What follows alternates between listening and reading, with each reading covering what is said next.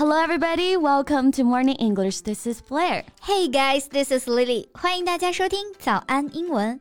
节目开始之前呢，先说一个小福利。每周三我们都会给粉丝免费送纸质版的英文原版书、英文原版杂志和早安周边。微信搜索“早安英文”，私信回复“抽奖”两个字，就可以参与我们的抽奖福利啦。这些奖品都是我们老师为大家精心挑选的，非常适合学习英语的学习材料。而且你花钱也很难买到。坚持读完一本原版书、杂志，或用好我们的周边，你的英语水平一定会再上一个台阶的。快去公众号抽奖吧，祝大家好运！贝贝，我刚刚在用电脑的时候，突然就黑屏了，你等会儿能帮我去看看吗？Of course, but I cannot promise you that I can fix that. I'm not a talent in computer as well. Mm, better than me. Once something goes wrong with my laptop or computer, I don't know what to do. 你是想说自己是个电脑白痴是吧？Yes, I don't know nothing about computers. Well, don't worry, you can learn. 但你刚刚说的 you don't know nothing about computers，这里的 don't 和 nothing 用到了双重否定啊。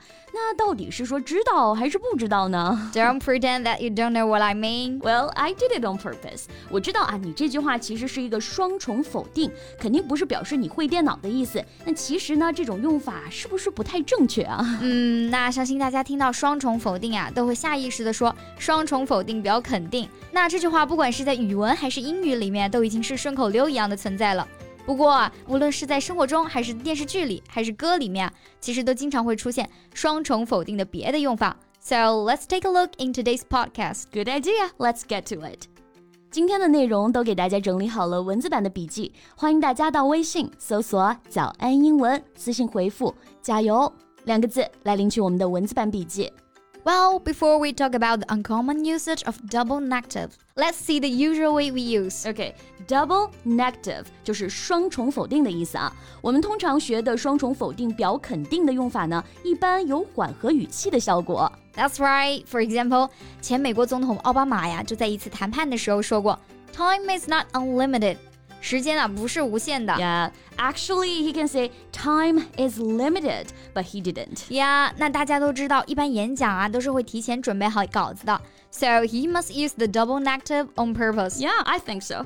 那 time is not unlimited 这种双重否定就让语气会缓和很多，没有那么的僵硬强势，也给谈判啊留了余地。Yeah, I must say he was a highly educated and clever president. Yeah，那像奥巴马这种有文化的人说的话呢，也是很有深度的啊。But what about another usage of double negative? Well，双重否定表肯定的用法我们叫 double negative，但双重否定表否定 我们就叫 negative concord. Yeah, concord, C O N C O R D, concord 就是和谐一致的意思。双重否定表否定就表示前后一致了。Exactly. You just asked me at the beginning of our podcast that if the usage of negative concord is right.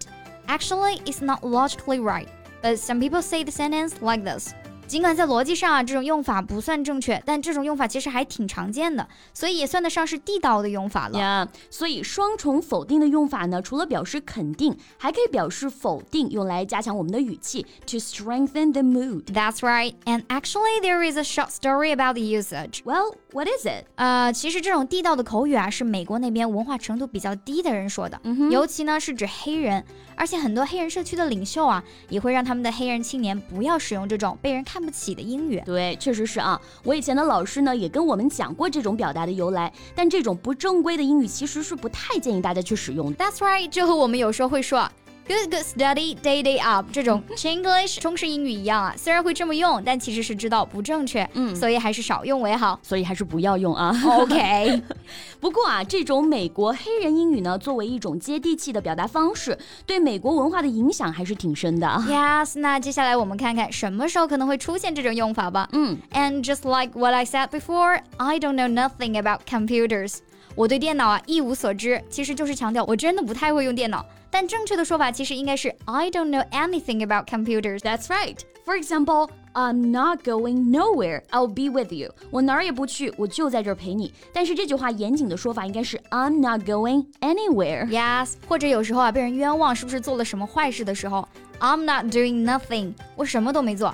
严谨的表达就是 I'm not doing anything。没错，那电影里呢，其实也经常会出现这种用法啊。《天气之子》里面就有这么一句话，I didn't tell nobody，也是一种加强语气的用法。Yes，这里的 didn't 和 nobody 都是表示否定。那在口语里这么说啊，只是为了强调，实际上还是表示否定，表示我没告诉任何人。Exactly. So the right way to say the sentence is I didn't tell anybody. Yes, and Blair, do you like Taylor Swift? Yeah, of course. I'm a big fan of her.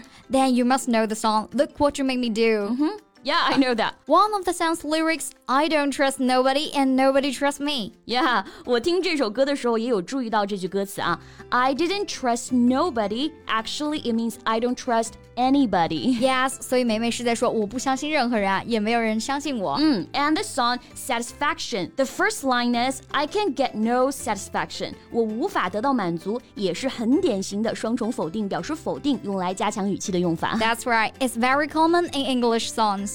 So today we just talked about two different usages. The first one, common usage of double negative, like time is not unlimited, 时间是有限的. The second one, negative concord. 第二种就是双重否定，表否定的用法. For example, I didn't tell nobody，表示我没有告诉任何人。That's right。那第一种用法就是最正确严谨的用法。 第二种用法呢，就出现在电影或者歌词里面比较多了。对，那大家是否了解了双重否定的两个用法呢？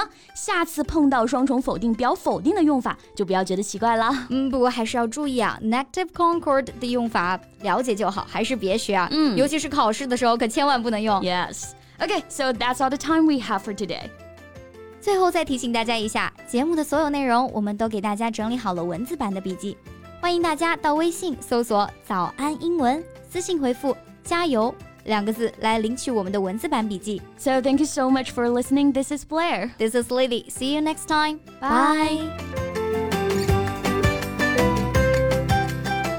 This podcast is from Morning English.